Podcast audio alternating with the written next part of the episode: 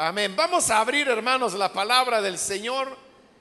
Y en esta ocasión lo hacemos en la carta de Santiago. Busquemos el capítulo número uno, donde vamos a leer la palabra del Señor.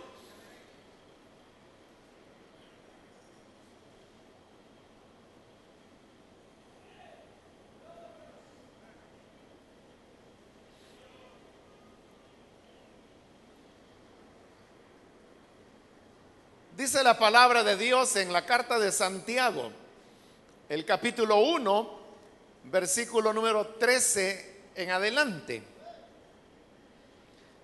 Cuando alguno es tentado, no diga que es tentado de parte de Dios. Porque Dios no puede ser tentado por el mal, ni Él tienta a nadie sino que cada uno es tentado cuando de su propia concupiscencia es atraído y seducido. Entonces, la concupiscencia, después que ha concebido, da a luz el pecado. Y el pecado, siendo consumado, da a luz la muerte. Amén. Hasta ahí dejamos la lectura. Pueden tomar sus asientos, por favor, hermanos.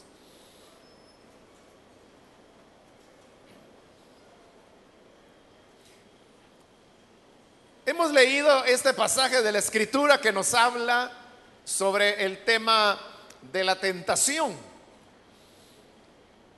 La tentación es la inclinación que el ser humano experimenta a hacer el mal. En el caso del cristiano, que ha nacido de nuevo y que tiene una naturaleza espiritual, la tentación se convierte en una lucha interna, ya que, como Pablo lo explica en su carta a los Gálatas, La naturaleza espiritual que hemos recibido de parte de Dios en el nuevo nacimiento nos atrae y nos mueve hacia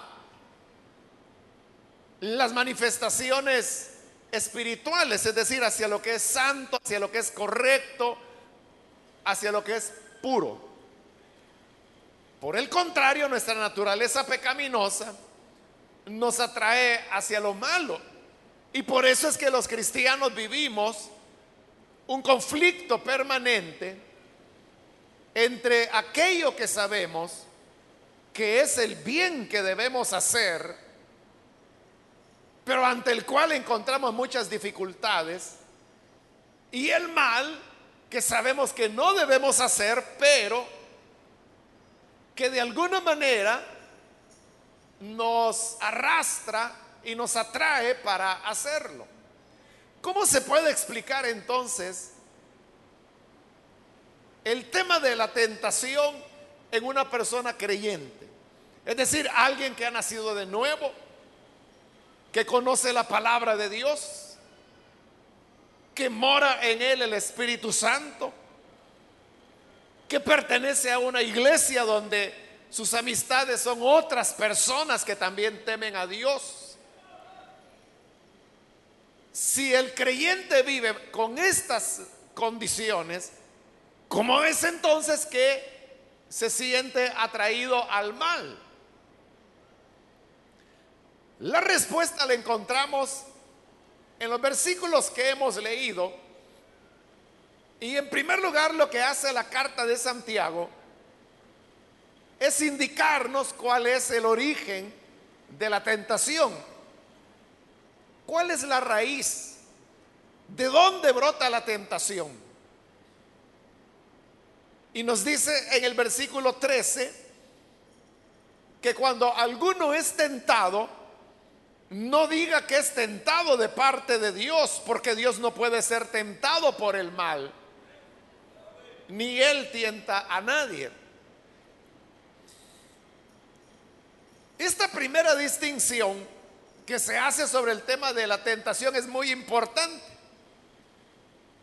porque se trata de identificar cuál es el verdadero agente que está detrás de la tentación. Usted sabe que la carta de Santiago es una carta que fundamentalmente está dirigida a creyentes de origen judío. Era como el ala judía de la iglesia cristiana. Y como judíos ellos tenían el conocimiento de lo que es la soberanía de Dios,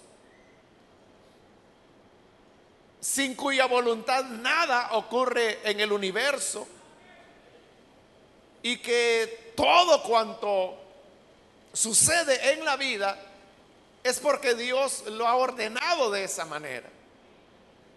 Bajo esa idea, ellos llegaban a pensar que también la tentación era algo que venía de Dios, porque si Dios es el que ordena todas las cosas que van a ocurrir, y si en el universo hay tentación, entonces la lógica les decía, Dios está detrás de la tentación.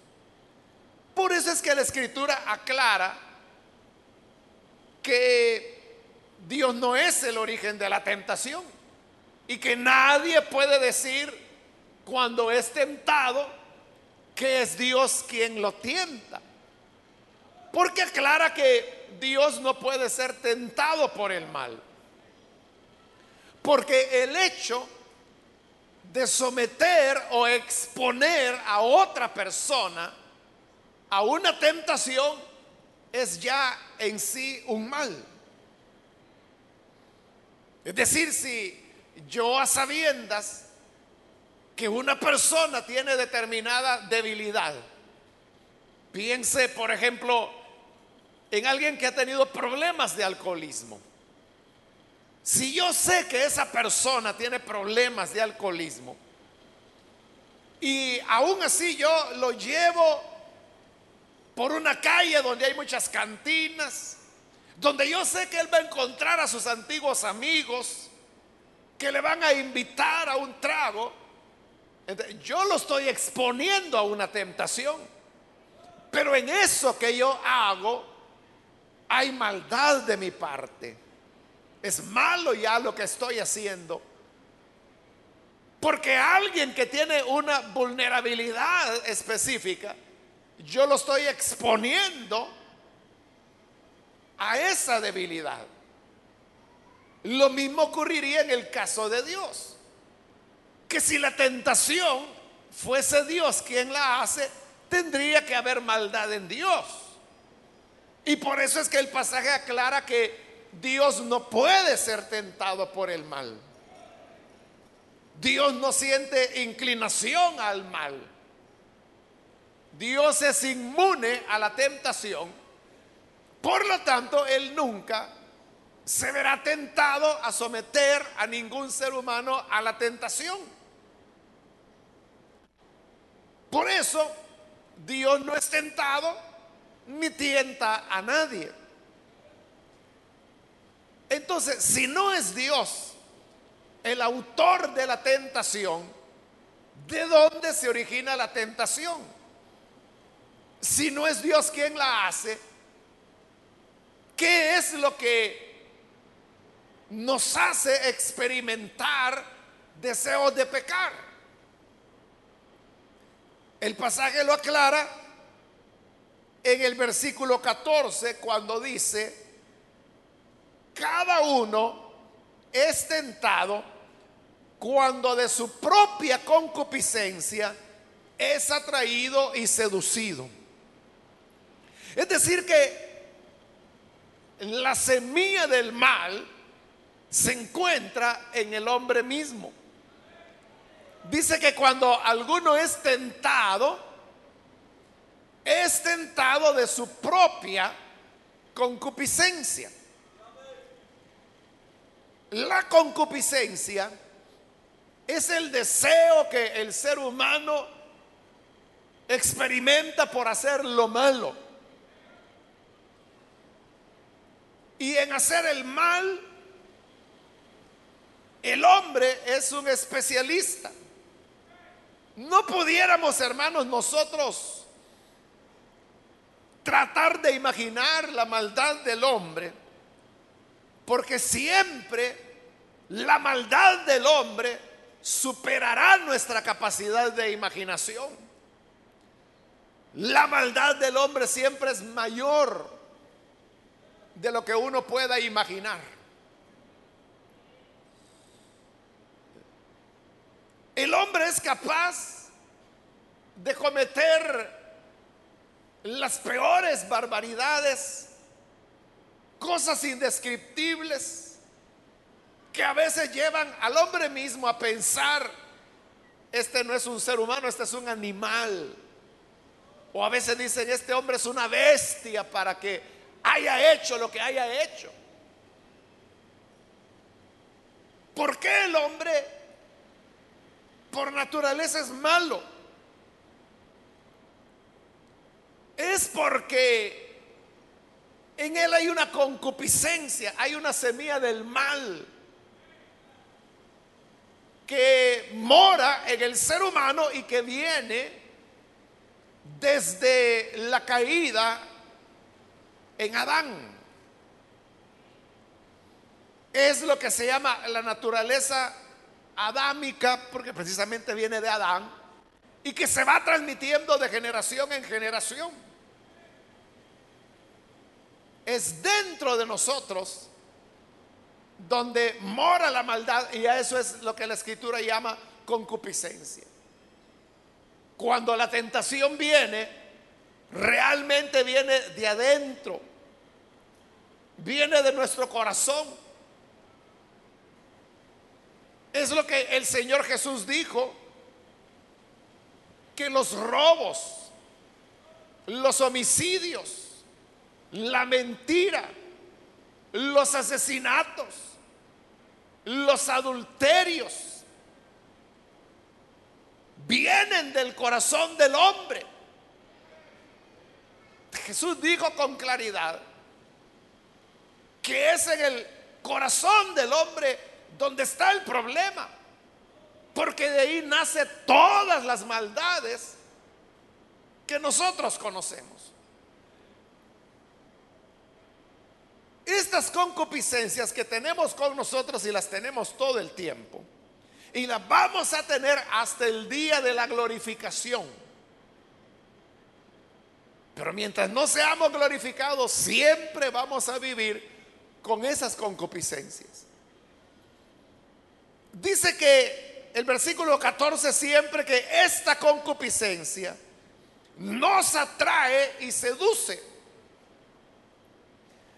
Es decir, que en el hombre hay un favoritismo hacia lo malo, hacia la mentira, hacia el robo, hacia el aprovecharse de los demás. Pero eso, hermanos, solamente son deseos o inclinaciones que el ser humano tiene.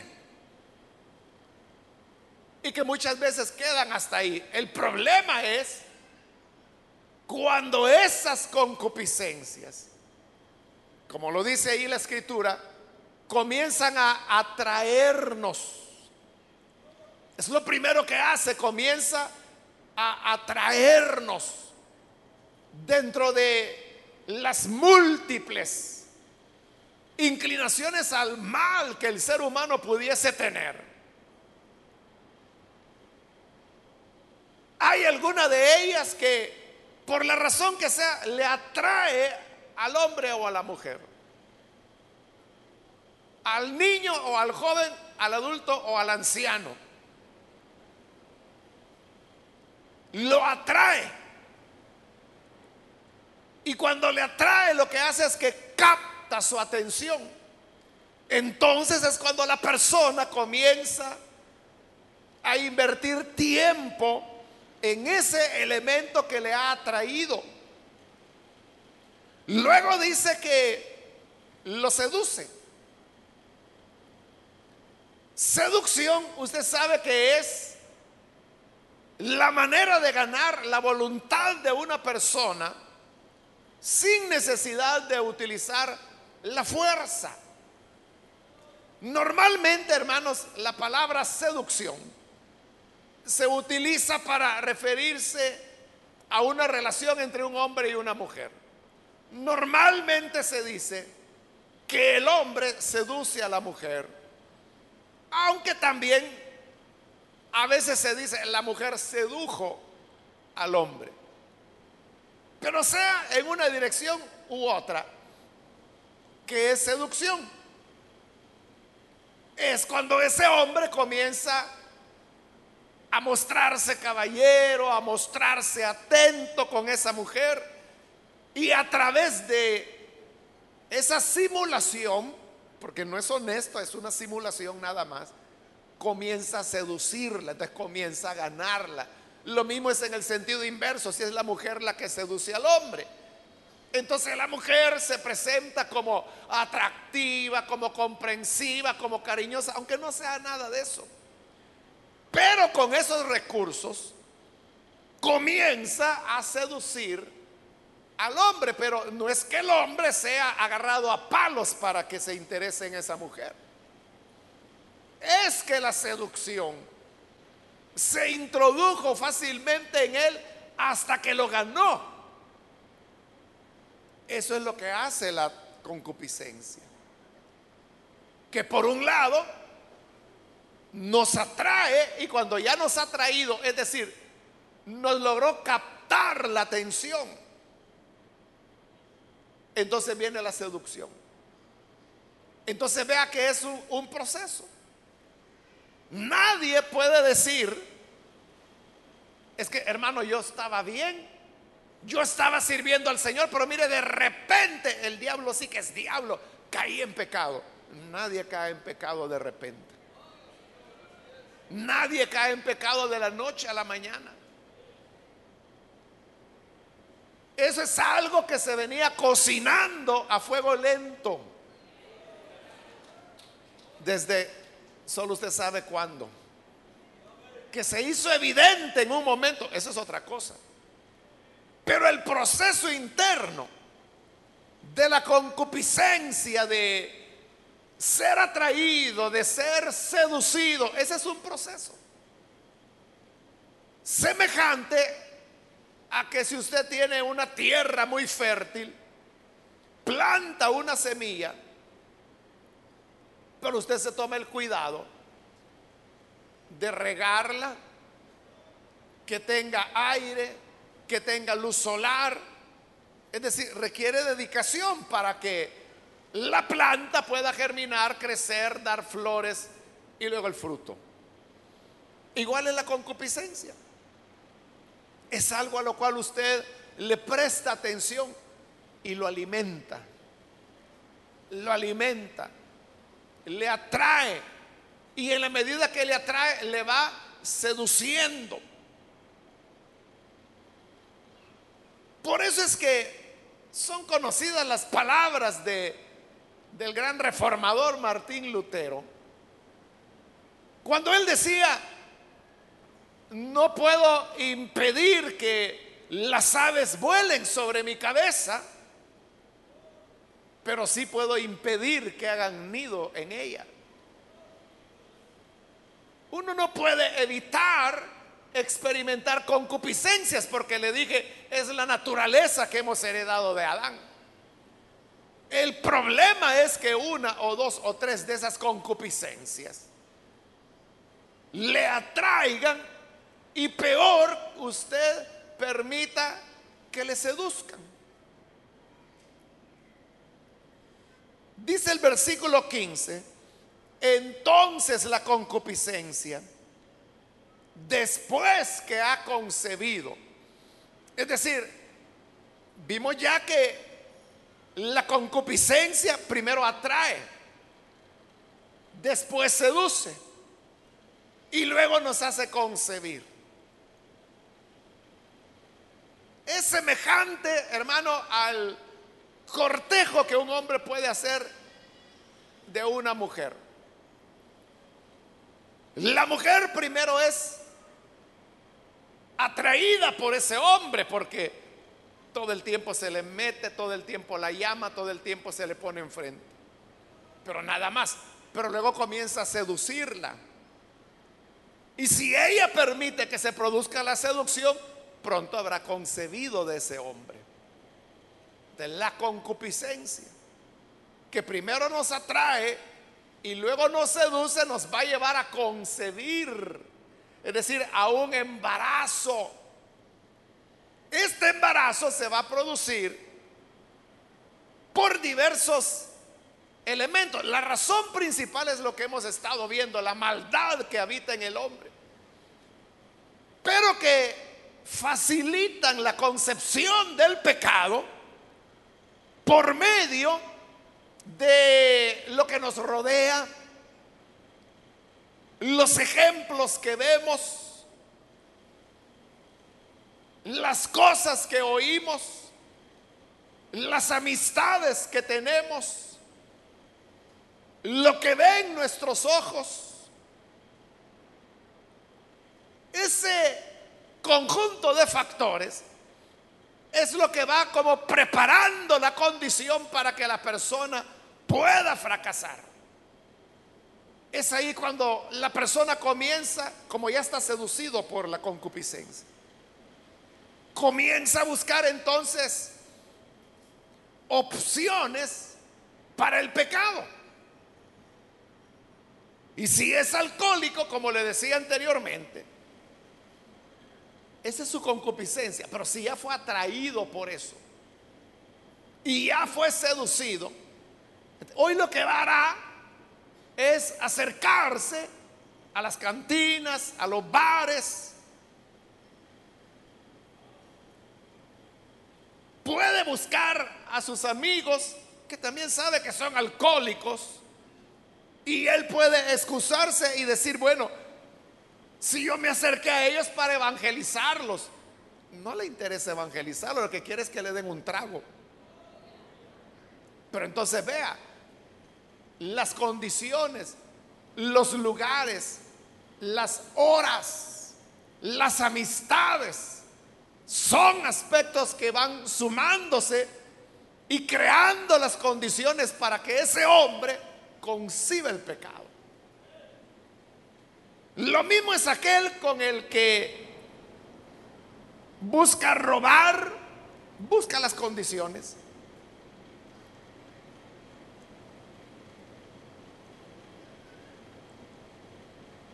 Recuerdo, hermanos, hace ya un par de años de un hermano que él, él me decía, mire hermano, ore, me dice, para que el Señor me dé otro trabajo. Porque yo ya no quiero estar en el trabajo en el que quiero estar, en el que estoy, me decía. Y como la gente normalmente cree que hay trabajos donde todo va a ser paraíso y todos van a ser santos. Entonces, pensando en eso, ¿verdad? De que a veces la gente lo que necesita es que se le ubique, que nunca vaya a un empleo donde usted diga, fíjese que hay culto. Ah, pues sí, váyase, le vamos a pagar para que vaya a su culto. Eso jamás va a ocurrir, ¿verdad? Pero hay gente que cree que sí. Entonces yo dije, bueno, como él quiere cambiar trabajo, dije yo quizás es una de esas condiciones. Entonces vengo yo y le digo, y hermano, ¿y usted en qué trabaja? Y me dice, yo soy ladrón, me dice. Y yo le, ¿cómo así? Le dije yo. Sí, me dice.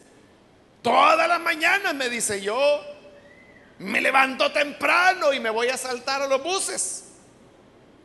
Y así sostengo a mi familia. Y ese es su trabajo. Le dije, sí, me dice. Por eso le digo que quiero cambiar de trabajo, me decía. Obviamente él había sucumbido a su concupiscencia. Pero ¿por qué sucumbe? Porque él busca las ocasiones. Él busca los autobuses, él busca las horas en que cree que puede hacer eso. Eso fue hace como dos años. Yo le dije a él que él estaba muy mal en eso. Espero pues que haya reflexionado. Pero hay personas que son así, que andan buscando las condiciones. Igual, hermanos, el el inmoral sexual. Es el que anda buscando también personas de escasa moralidad. El homosexual va donde sabe que se reúnen los homosexuales. Por eso es que hay restaurantes, discotecas, todas esas cosas de homosexuales, porque son como lugares de encuentro. ¿Por qué van ahí? Porque su concupiscencia los atrae. Porque quieren concebir el pecado. Y así. ¿Qué ocurre si una persona anda tras esta búsqueda? ¿Qué va a ocurrir? Es lo que ocurre, hermano, y el sentido común nos lo dice. Que cuando usted ve ahí que anda un hombre besuqueando y arrinconando a una jovencita por ahí, usted dice, ah, no va a pasar mucho tiempo y esta niña premiada va a salir. Así es. ¿Por qué? Ella busca las condiciones. Busca las condiciones de soledad, de no poner límites, de dejar que hagan lo que sea con ella.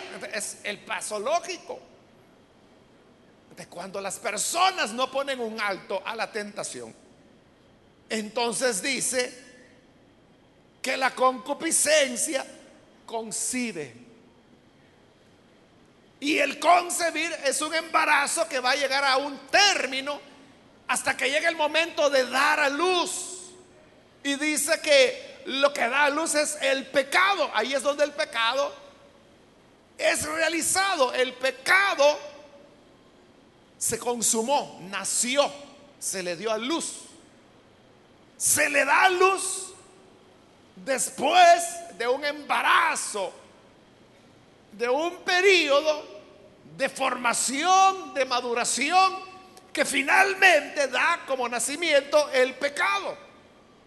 Por eso yo le decía, nadie peca de la noche a la mañana. Es posible que algunos de los que están aquí están ya embarazados. Pero todavía no han dado a luz al pecado. Pero si no hacen nada, ese es el siguiente paso. El siguiente paso será dar a luz al pecado. Es decir, hacer la maldad. Realizar aquello que usted guardó en su corazón y que era simplemente una concupiscencia. Esa ave que volaba sobre su cabeza, pero usted la invitó y le dijo, ven a mi cabeza, haz un nido aquí. Y el ave hizo un nido y comenzó a acariciarla y a mimarla y alimentarla. Y el ala se hizo águila. Y siendo águila lo atacó y lo destruyó. Así es la concupiscencia. Pero todavía no termina ahí. Sigue diciendo el versículo 15 que el pecado, siendo consumado, o sea, ya lo realizó, da a luz la muerte. Porque la escritura dice que la paga del pecado es la muerte nadie saldrá indemne del pecado. Todo el que comete pecado pagará la consecuencia. Y la consecuencia es la muerte. Nadie puede decir, bueno, yo soy vivo, yo soy listo, yo sé cómo ocultar estas cosas. Y la gente cree que las oculta. Pero luego estas cosas salen a luz. Entonces viene la vergüenza pública. Hace años, hermano, yo me enteré de un caso que se dio allá en Perú, de un pastor, yo no lo conozco, pero he oído hablar, bueno, del caso y él era un pastor de una iglesia muy grande, muy representativa de Perú. Hay iglesias grandes en Perú. Entonces sucede que él se involucra, creo que era con la secretaria, algo así. Pero como él era de los que se creían listitos, ¿verdad? Entonces se va a Europa, desde Perú, imagínense, a Europa. Y ella, la, la secretaria, también se va, pero en otro vuelo, en otra. Pero cuando llegan allá, se juntan. Y vea, el primer día que llegan a un país europeo, no sé cuál. Entonces, se reúnen finalmente en algún lugar donde se habían puesto de acuerdo. Entonces van al hotel y cuando llegan al hotel, llega a registrarse. Él dice, mire, yo soy el señor fulano de tal y vengo aquí con mi esposa. Ah, cómo no, aquí tenemos la reservación. Pero mientras lo estaban atendiendo ahí en la recepción del hotel, en Europa hay mucho peruano también. Entonces resulta que por ahí había un peruanito que trabajaba en el hotel. Él no estaba en la recepción, pero lo vio. Y oyó cuando él dijo, vengo con mi esposa. Y amablemente lo atendieron como no, señor fulano de tal, pase adelante. Y le dieron su habitación y pasaron. Entonces viene el hermanito y llama a Perú. Y le dice, mire, aquí está el pastor. Y anda con otra vieja. Porque él había sido miembro de esa iglesia. Él sabía quién era la esposa de él. Y entonces llama a los hermanos en Perú. Ellos van y le dicen a los ancianos de la iglesia. Y los ancianos sorprendidos dicen, bueno, vamos a llamar a la esposa a ver si es cierto. Y le llaman a la esposa, la esposa estaba en Perú. ¿De con quién está allá? Él no sabía nada. Él pasó allá su luna de miel en Europa. Y luego al regreso también la secretaria pues por su avión, por otra ruta, otro día, no sé cómo era la cosa, y él llega. Y cabal el día que él había anunciado que llegaba de regreso al Perú, los hermanos ancianos lo fueron a esperar al aeropuerto. Y lo reciben. Hermano, ¿qué tal? Bien. ¿Y qué tal la obra en Europa? Tremenda bendición, hermano.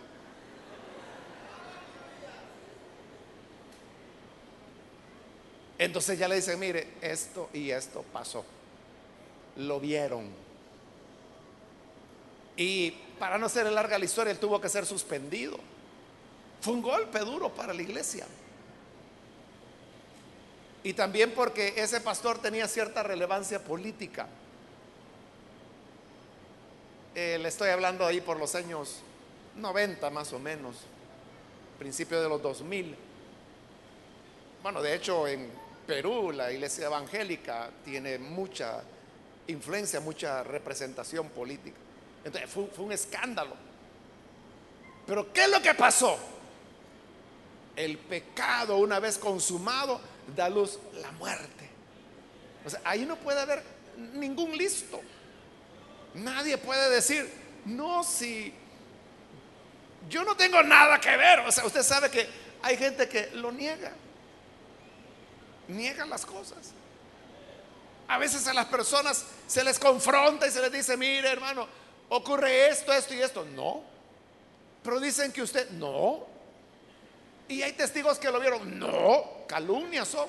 Envidia me tiene Hasta que hay un momento. Esa es una ley espiritual. No hay nada oculto que no haya de salir a luz. Entonces, una vez el pecado ha sido concebido, definitivamente dará luz la muerte. La muerte llegará en forma de vergüenza. La muerte llegará en forma de, de destrucción. A veces de hogares, de matrimonios, de familias, a veces de iglesias. Usted sabe, hay iglesias que se dividen en tres, cuatro pedazos por un necio que quiere insistir en su pecado y que no quiere aceptar la realidad que la paga del pecado es muerte. Entonces, si yo sé que la tentación comienza por una concupiscencia que me atrae, ¿para qué voy a seguir esa cadena de acontecimientos que me van a llevar a la muerte? Yo le pregunto, ¿usted quiere verse fracasado? ¿Quiere verse avergonzado? ¿Quiere ser objeto de mal testimonio? No para usted, porque recuerde que la gente no dice el fulano es un mal creyente. No, lo que dicen es los evangélicos son hipócritas. Las iglesias es un mercado de sinvergüenzas. Y hasta los hombres y mujeres más santos de Dios se van en la redada. ¿Por qué? Por un sinvergüenza. Por una mujer que no mide las consecuencias. Entonces, si yo sé que es una cadena, es una sucesión de hechos que me va a llevar a la muerte, entonces, ¿para qué yo voy a iniciar ese camino? Si usted le dice, mire, aquí hay dos caminos, este camino es un buen camino, le va, lleva a donde usted quiere, este camino va al precipicio. Todos los que se han ido por ahí se han matado. Necio sería usted, dice por ahí. Pero la iglesia está lleno de necios y de necias. Que dicen, no, los demás se malmataron porque eran tontos. No supieron encubrir las cosas. Es que se meten con cualquier loca, pero mire, yo tengo una amante que esa sí es bien discreta. Eso cree usted, espere que le haga el escándalo. Espere que dé a conocer todo lo que sabe. De Dios nadie se burla. Lo mejor, hermanos, es cuidarnos desde el principio. Las concupiscencias, le dije, siempre nos acompañarán hasta que llegue el día de nuestra glorificación. Pero como todavía no ha llegado, ¿no? Es una lucha que día a día la vamos a tener. Quizás esta semana para usted ha sido de lucha. Quizá porque se ha encontrado con ciertas condiciones. Quizás cuando usted estaba ya en noveno grado, tuvo una su media novia, media porque no hubo nada. Pero ahora usted ya está casado y resulta que aquella cipotía de noveno grado es una muchachona que se le aparece y le dice, si yo siempre te amé, lo que pasa es que vos nunca me dijiste nada. Eso puede ocurrir. Y eso apela a su concupiscencia. Entonces usted puede comenzar a pensar y decir, hombre, en verdad si ella fue la primera niña que me gustó, esta con la que estoy casado ahora, ya no siento nada. ¿Y cómo no, cómo no va a sentir nada si ya la concupiscencia está jalando hacia otro lado? Pero si usted continúa contemplando esa concupiscencia, le sigue atrayendo, le sigue seduciendo, lo va a embarazar. Y si lo embaraza dará a luz el pecado y después del pecado vendrá la muerte. No siga ese camino. No siga ese camino. Sea sabio, sea entendido. Recuerde lo que le he dicho otras veces. Satanás lo odia. Satanás no es amigo de nadie. Satanás le odia y lo quiere destruir. Quiere verlo aniquilado, avergonzado en el piso. Y eso es lo que él va a hacer. Si usted se deja. ¿Y cómo se deja usted? Cuando permite que la concupiscencia le atraiga y le seduzca. No permita que lo seduzca. Corte con esos pensamientos. Corte con los lugares, las amistades, los horarios. Que usted sabe que lo que van a hacer es cultivar el terreno para que germine la rebelión y el pecado. mejor refúgiese, véngase a la, a la iglesia. Concéntrese en el Señor, no esté pensando en mujeres inmorales, en hombres que parecen grandes caballeros, pero no son nada más que machos disfrazados. Ponga su amor en el Señor, porque yo le digo, jamás, jamás se va a arrepentir de haber rechazado cualquier situación de pecado. Nunca se va a arrepentir. Porque hay gente que dice, bueno, yo ya estoy cuarentón. Si no aprovecho a esta boca abierta, cuando ya tenga 60 me voy a lamentar que no viví la vida. Si usted le dice que no a esa víbora, jamás se va a arrepentir. Y cuando llegue a los 60, usted le dirá, gracias Señor, porque en aquella ocasión tú me guardaste.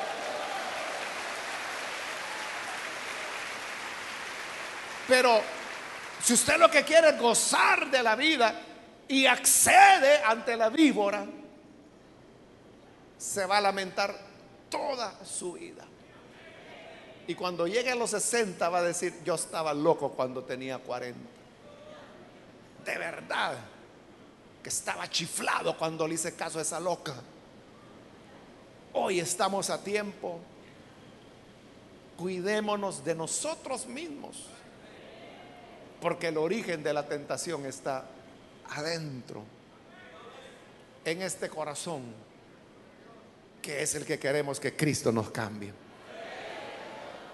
Vamos a orar, vamos a cerrar nuestros ojos y vamos a inclinar nuestro rostro. Yo quiero invitar a aquellos amigos o amigas que hoy que han escuchado la palabra, usted ha llegado a entender un poco mejor cómo es esto de la tentación y la inclinación al mal. Tal vez usted se ha preguntado, ¿cómo es que yo peco? Yo sé que es malo, pero lo sigo haciendo. Es así como funciona. Pero si usted quiere hoy arrepentirse y pedirle perdón a Dios y romper esa cadena, yo le aseguro el Señor le librará. Cualquier amigo o amiga que por primera vez necesita creer en el buen Salvador, ahí en el lugar donde está, póngase en pie en señal que desea recibir al Hijo de Dios. Vamos a orar por usted. ¿Hay alguna persona? Muy bien, aquí hay una persona que pasa. Dios lo bendiga, bienvenido. Si hay alguien más que necesita venir para creer en el buen Salvador, póngase en pie ahí en el lugar donde se encuentra y vamos a orar por usted. Cualquier amigo, amiga que Hoy la gracia del Señor ha hablado a su corazón. Muy bien, de este lado hay un niño que pasa, bienvenido también. Alguien más que necesita venir para creer en la vida nueva que el Señor da. Yo le invito para que usted pueda creer en el Señor. Póngase en pie. ¿Hay alguna otra persona? algún amigo, amiga que necesita venir y creer en el buen Salvador, puede ponerse en pie. Queremos orar por usted. Hay otro amigo. Venga, que el Señor le está llamando. No deje pasar esta oportunidad. No juegue con el fuego. Se va a quemar. No juegue con el pecado. Le va a destruir. Alguien más, póngase en pie, por favor. Venga, queremos orar por usted. Busque el auxilio que solo la gracia de Dios le puede dar. Invito también si hay hermanos, hermanas que se han alejado del Señor pero hoy necesitan reconciliarse. Póngase en pie también. Queremos orar por usted. Venga con toda confianza. Muy bien, aquí hay otra persona. Dios lo bendiga. Bienvenido. Aquí en medio hay otra persona. Dios le bendiga. Ahí atrás hay otro hombre que pasa. Dios le bendiga. Aquí adelante hay un niño que viene también. Dios le bendiga, bienvenido. Alguien más que necesita pasar, si usted se encuentra en la parte de arriba, también puede venir con toda confianza. Aquí hay otra persona que pasa. Dios le bendiga, bienvenido. Y aquí hay alguien más que viene. Dios la bendiga. Bienvenida. Alguien más que necesita venir. Acérquese. Si es primera vez que usted recibe al Señor, póngase en pie.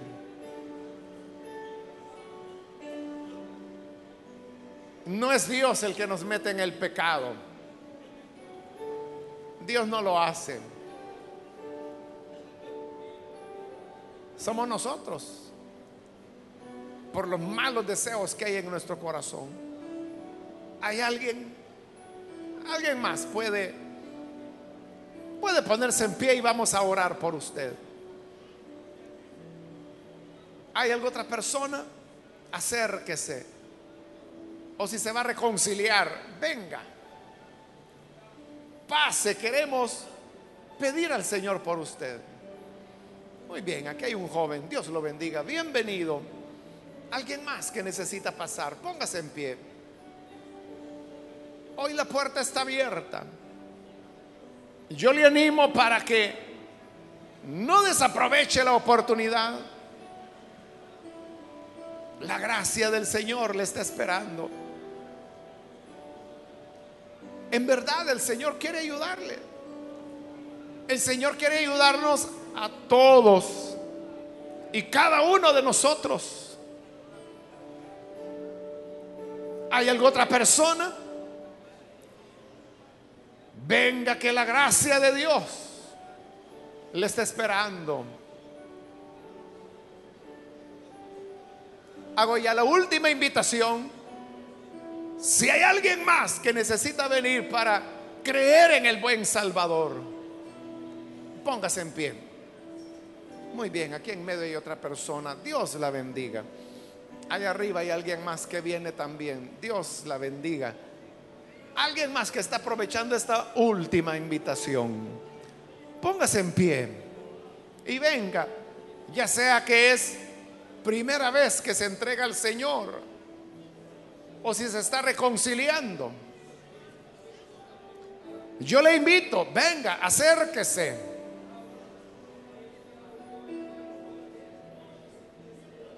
Acá hay otro niño que pasa, Dios lo bendiga, bienvenido. Acá en medio hay otra joven, Dios la bendiga también, bienvenida. Esta es ya la última invitación. Si usted necesita venir para pedir la ayuda del Señor, pase ahora. Venga, porque voy a orar en este momento. Muy bien, aquí hay otro hombre, Dios lo bendiga. Bienvenido. ¿Alguien más? Esta es ya la última invitación que hago. Muy bien, ahí atrás hay otra persona. Dios la bendiga. Bienvenida. Vamos a orar entonces. Y a usted que nos ve por televisión también le invito para que juntamente con las personas que están aquí al frente, usted se une en oración con nosotros y reciba a aquel que puede librarle de la cadena de tentación para que su final no sea la muerte. Ore con nosotros. Padre, te damos las gracias por cada persona que está aquí al frente y gracias por aquellos que escuchan a través de la radio o ven a través de televisión. Señor, llega a cada una de estas personas para transformarles, cambiarles, darles vida nueva. Te ruego, Padre, que perdone sus pecados y aquellos que se ven atraídos por sus concupiscencias seducidos, líbralos, rompe las cadenas que conducen al pecado y a la muerte. Líbrales. No los dejes caer en tentación. Líbralos del mal.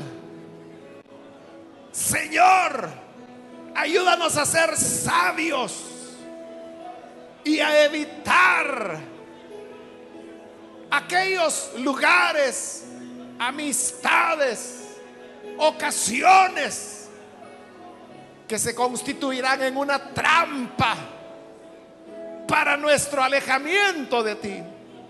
Ayúdanos entonces a salir adelante y que cada día de nuestra vida vivamos en temor y temblor. Guarda tu pueblo, Señor, guarda tu iglesia, que depende totalmente de ti. Por Jesús nuestro Señor lo pedimos. Amén y amén.